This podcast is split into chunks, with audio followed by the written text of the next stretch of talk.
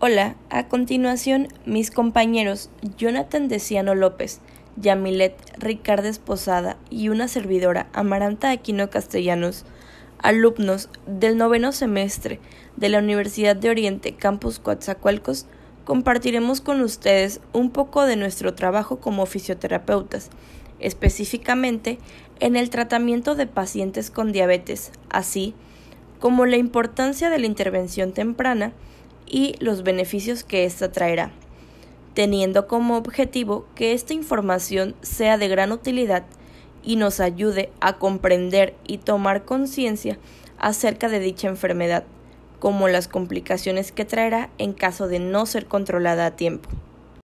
Sabemos que la actividad física es fundamental, tanto en la prevención como en el tratamiento de la diabetes que, en conjunto con un trabajo multidisciplinar, una dieta saludable, equilibrada, suficiente, en la que se le recomienda al paciente que consuma carbohidratos de absorción lenta y ricos en fibra, esto debido a que poseen un índice glucémico bajo, a comparación de otros alimentos, lo que harán que los niveles de glucosa en sangre, así como su peso corporal, se encuentren controlados.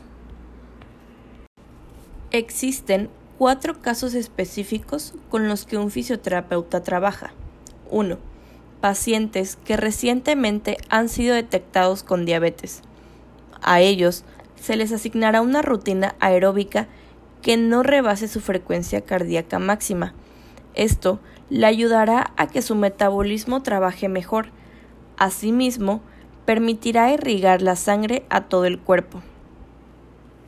2 pacientes con parestesias, que básicamente son sensaciones anormales de cosquilleos, calor o frío que presentan los pacientes en la piel. Esto refiere a los pacientes que presentan problemas en los miembros inferiores, ya que el sistema circulatorio tiene dificultad para llegar a los vasos sanguíneos del pie principalmente, que normalmente conocemos como pie diabético.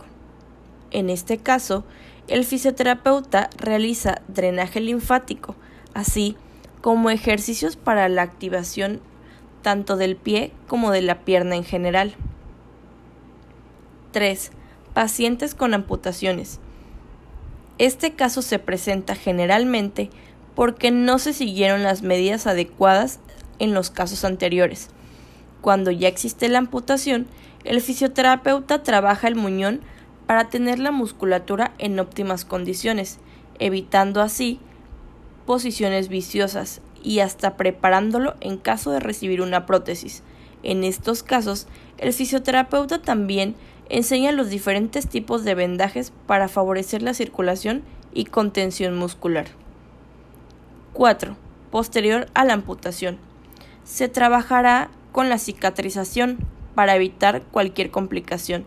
También se trabajará en caso de que se presente el síndrome del miembro fantasma, que es cuando el paciente tiene la sensación de dolor en un lugar en específico de una extremidad, aun cuando ya no lo tiene e incluso aún si nació sin ella. Esto debido a que el sistema nervioso envía esa señal al cerebro. De la misma manera, existen tres tipos de prevención ante esta enfermedad. La prevención primaria, esta se realiza durante el periodo preclínico y se basa en la educación terapéutica de los cuidados del pie.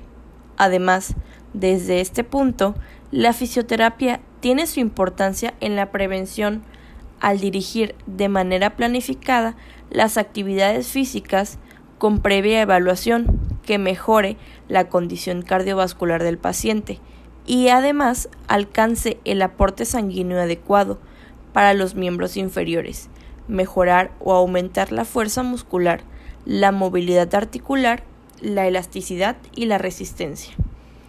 Prevención secundaria. Esta ocurre durante el periodo clínico, diagnóstico temprano y tratamiento inmediato. En esta etapa, la fisioterapia tiene como objetivo mejorar el riego sanguíneo a los miembros afectados, para así retrasar el proceso de gangrena, así como trabajar en la disminución del dolor. Prevención terciaria. Etapa de la rehabilitación. Esta se lleva a cabo con el fin de evitar deformaciones posteriores y además permite al paciente explotar sus capacidades dentro de las limitaciones que una amputación conlleva, para así reintegrarlo a la sociedad y mejorar su calidad de vida. De ser necesario, el fisioterapeuta actuará en la preparación preprotésica del paciente y así ganar las condiciones adecuadas que requiere el muñón, la actividad física y el uso de la prótesis, así como el equilibrio y el desplazamiento. También, durante este proceso, se le enseña al paciente acerca de la colocación de la prótesis, a realizar una correcta deambulación en todas sus fases con el uso de la misma y entrenamiento, para así realizar con éxito las actividades a las que la persona se encontraba acostumbrada. Una vez que ya tenemos en cuenta todos estos puntos relevantes, ahora sí nos adentraremos un poco más en los objetivos y un tratamiento general de acuerdo a este padecimiento. Es muy importante conocer sobre los objetivos de nuestro tratamiento en esta patología. La fisioterapia y la diabetes están relacionadas para distintas complicaciones que puedan llegar a presentarse. Nuestra labor como fisioterapeutas es de suma importancia, ya que por medio de la anamnesis nos dirigiremos hacia los aspectos relacionados con la actividad física y la funcionalidad motora. Se observará la incapacidad que enfrentan durante las actividades de la vida diaria. En la exploración se valora fuerza muscular, tono muscular, sensibilidad, reflejos y además exploraciones complementarias tales como las biopsias, tomografías, resonancia magnética, etc. Nuestros principales objetivos del tratamiento para la neuropatía diabética son proteger el miembro de todo traumatismo ya que es muy vulnerable por la falta de sensibilidad presentada y alteraciones vegetativas. Mejorar la circulación de las zonas intentando evitar los edemas prevenir contracturas y atrofia, evitar anquilosis articulares y rigidez. En general, el tratamiento específico de la fisioterapia en diabetes, en este caso, se irá en función de las necesidades y capacidades del paciente. Como primer punto está el tratamiento postural, para evitar contracturas o posturas compensatorias, así como también las úlceras por presión. La cinesiterapia, en este caso serán los movimientos que realice el paciente por sí solo con finalidad terapéutica, principalmente los movimientos de cadera, rodilla, tobillo y pie de manera bilateral. La termoterapia y la crioterapia. Esta sería aplicando frío para ayudar a disminuir edemas y disminución del tono. Masoterapia.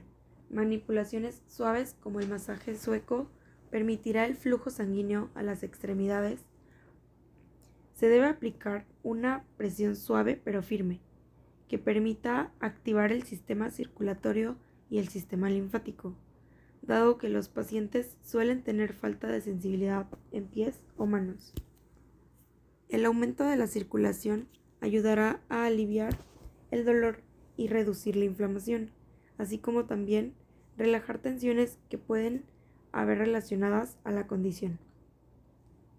Es importante recalcar que la presión que ejerce el terapeuta debe ser suave con movimientos ascendentes, dado a la falta de sensibilidad de las personas con neuropatía diabética. La hidroterapia y la electroterapia. También se incluirá la reeducación de la sensibilidad, propiocepción y reeducación de marcha. Asimismo, la utilización de órtesis o férulas posturales, que estas pueden ser necesarias en algunos casos está indicado el ejercicio terapéutico, además del ejercicio en casa. Algunos se preguntan si es bueno realizar ejercicio o si es de riesgo. Los efectos del ejercicio en la persona diabética se han descrito ampliamente. El ejercicio aumenta la demanda de energía por parte del músculo, por lo que el músculo utiliza azúcar en sangre y disminuyen los niveles. Esto disminuye la cantidad de fármacos necesarios para disminuir el azúcar en sangre. así que contiene un doble beneficio. El ejercicio mejora la circulación de la sangre en el organismo y disminuye la tensión arterial. Disminuye los niveles de colesterol, que los, los niveles de grasa presentes en la sangre. El ejercicio también ayuda a controlar el peso. Muchas personas con diabetes tienen obesidad, por lo que el ejercicio los hace más activos y saludables. Los ejercicios fundamentales para las personas con diabetes son el ejercicio aeróbico. Este se define como aquel ejercicio en donde es indispensable la respiración, debido a que con el ejercicio quemamos distintas sustancias en nuestro cuerpo, y para ello necesitamos del oxígeno que inspiramos del ambiente. Ejemplos de ejercicios aeróbicos son caminar, trotar, andar en bicicleta, bailar, nadar, entre otras. El ejercicio aeróbico mejora la resistencia, fortalece los huesos, mejora la circulación y es el ejercicio ideal para reducir la cantidad de azúcar en sangre. Cabe mencionar que el ejercicio que realice deberá ser indicado por médicos o fisioterapeutas. Evidentemente, al ser diagnosticado con diabetes, es necesario cambiar el nivel de actividad física. Es necesario que se tomen en cuenta las siguientes recomendaciones. Establezca un horario para realizar ejercicio. Para mantener sus niveles de azúcar estables es necesario que todos los días a la misma hora realice su rutina de ejercicio. No importa la hora a la que se realice el ejercicio. Deberá mantenerse hidratado al realizar sus actividades, además de usar calcetines con el calzado y checar sus pies al finalizar el ejercicio. Revisar que no tenga ampollas o lesiones en los pies que puedan llegar a complicarse. Durante el ejercicio, la glucosa actúa como la gasolina que se mueve a los músculos, es decir, son ellos los que más consumen glucosa o energía durante la actividad física. En cada célula, los músculos almacenan glucosa y durante el ejercicio usan esas reservas de energía. Para poder llenarse de glucosa otra vez, los músculos se vuelven más sensibles a la insulina y además empiezan a absorber la glucosa por sí mismos sin depender de la insulina. Es importante revisar tus niveles de glucosa en la sangre antes y después de realizar ejercicio. De esta manera sabrás cómo responde tu cuerpo y tus medicamentos a la actividad física. Considera hacer ejercicios de bajo impacto como nadar, bicicleta y yoga. De esta manera no tendrás tanto miedo del dolor que causa la neuropatía ni temerás si padeces de disminución o pérdida de sensibilidad. Estos ejercicios te permiten estar en control. Además de esta forma, no estarás causando una mayor presión directamente a los nervios. También algunos ejercicios de fortalecimiento sin peso, como ejercicios con ligas, estos mejoran moderadamente la fuerza muscular en personas con neuropatía diabética.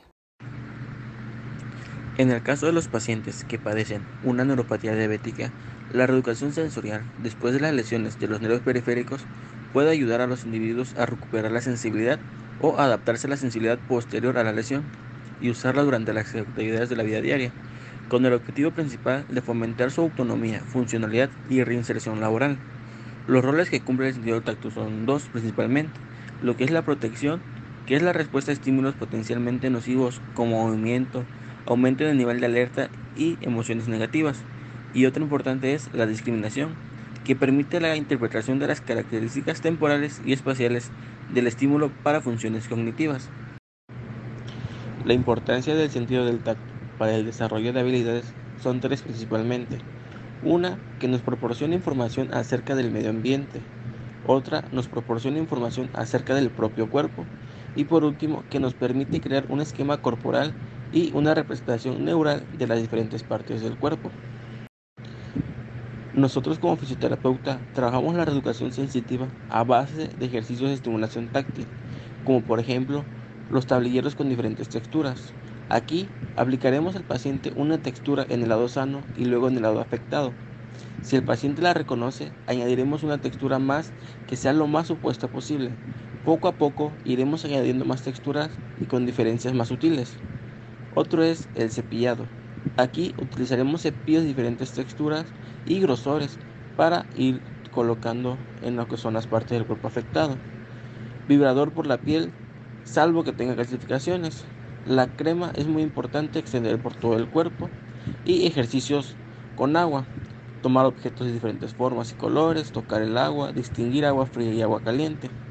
La plastilina y la masilla terapéutica igual son muy importantes. En este caso es esconder avalorios o garbanzos y los tiene que encontrar dentro de un recipiente lleno de estas semillas.